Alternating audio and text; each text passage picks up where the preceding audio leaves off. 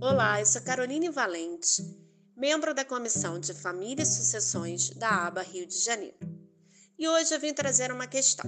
Os pais, quando se separam, eles visitam ou convivem com seus filhos? O Código Civil de 2002 continuou usando a expressão visita para, para regulamentar a convivência entre pais e filhos. Esta expressão é muito criticada pela nossa doutrina, à luz dos novos direitos apresentados pela Constituição da República de 1988.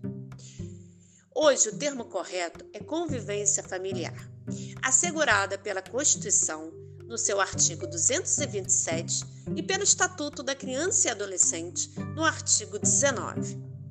Visitar é algo periódico, é ir até a casa da pessoa fazer uma gentileza, coisa de tio, padrinho, avô.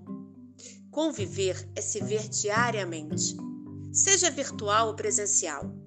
É criar e cultivar laços e manter vínculos afetivos. Pai e mãe convivem com seus filhos. As crianças são alimentadas afetivamente através do convívio com seus pais. E, acima de tudo, é um direito delas. Então, quando fizer uma regulamentação de visitas, mude o nome para regulamentação de convivência, sempre buscando uma forma de convivência equilibrada e sadia entre pais e filhos.